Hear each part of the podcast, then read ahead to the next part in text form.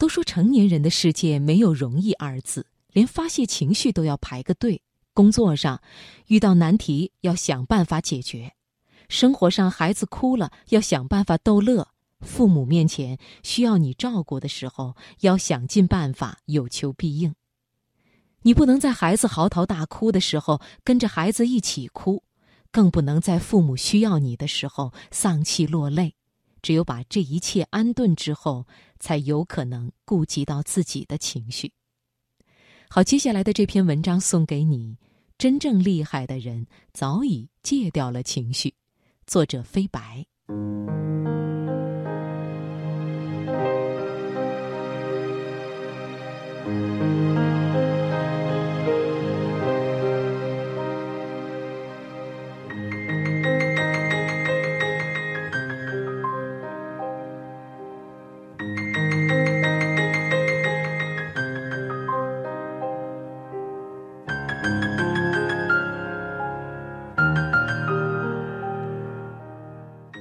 一位自媒体人在文章中提到，自从创业以来，自己已经戒掉了情绪，或者说变得特别克制自己，不要放大负面情绪，不自怜，不沉浸在无用的情绪之中。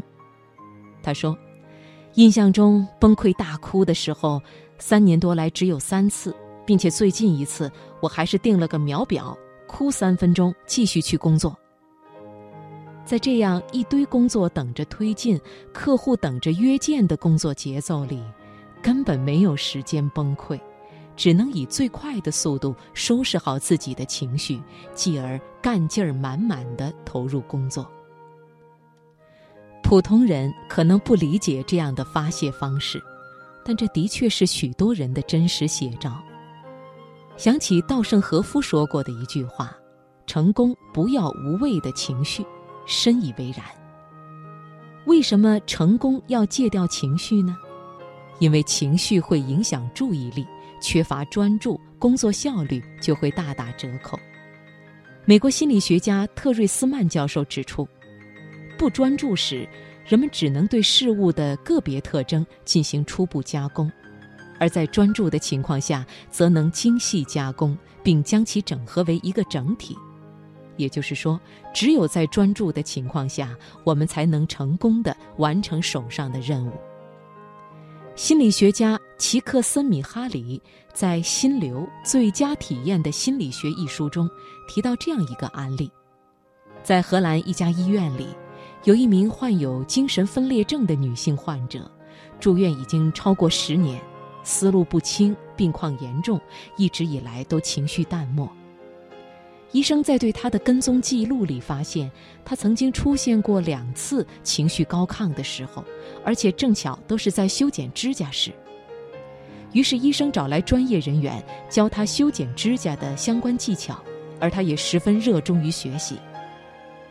没过多久，他就开始替病友修剪指甲。此后，他的性格发生了一百八十度转变，没多久就出院了。后来，他在家门口开了一家店，挂起招牌，不到一年就可以以此谋生了。这个案例说明，把注意力投入在一件喜爱的事情上是有疗愈功效的，它能让原本趋于混乱的精神能量变得有秩序，让人重拾生活的热情和意义。这就是心流的力量。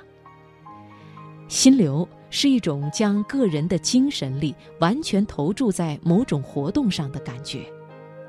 当心流产生时，会有高度的兴奋及充实感，会感到内心的纯净，对手头任务充满自信，同时会很难感觉到时间的流逝。当一个人处在心流的状态下，大脑活动的方式会体现出高效率和准确性，耗费的能量也比较少。然而，激发心流的重要条件之一就是要做到专注。如果注意力被情绪分走了一大半儿，就不可能产生这样的体验。当然，这里说的情绪主要指的是负面情绪。可见，戒掉负面情绪，你就成功了一半儿。那么，如何才能戒掉自己的负面情绪呢？有心理咨询师介绍了一个方法，那就是将同理心用在自己身上。同理心是心理助人中使用较多的一个技巧，也就是在充分理解对方处境的前提下，主动将对方的情绪感受表达出来，让对方知道。当负面情绪袭来时，别急着告诉自己冷静，或者这种情绪不对，我得克制。而是先找个地方沉下心来，静静地感受一下自己的内心状态，低声地对自己说出自己的情绪，告诉自己：“我知道我正在生气、委屈、自卑。谢谢你用这种方式让我知道我的感觉。不要批判、否定，就只是简简单单的描述。当你觉察到。”并心平气和地接受了自己的负面情绪时，就会发现，你的情绪已经平稳了许多，可以开始冷静地思考了。因为觉察本身就是一种疗愈。心理学上有个名词叫正念疗法，说的就是这种方法，用正念来排解负面情绪，原理就是通过有意图的。不带评判的对当下的关注或觉察来达到目的。被负面情绪淹没时，试着给自己三分钟不被打扰的时间，把注意力放在呼吸上，发觉自己走神时，深吸一口气，同时把注意力带回来，重新放在呼吸上，不断重复做这个简单的尝试。直到你走神的次数变得越来越少，专注的时间变得越来越长。坚持这样的练习，不仅能够戒掉情绪，还能敏锐地在第一时间觉察到自己的注意力是如何飘走的。戒掉情绪后，你就会收获一个强大的自己。成功学大师奥利森·马登在《一生的资本》这本书中有这样一段话：任何时候。一个人都不应该做自己情绪的奴隶，不应该使一切行动都受制于自己的情绪，而应该反过来控制情绪。无论境况多么糟糕，你应该努力去支配你的环境，把自己从黑暗中拯救出来。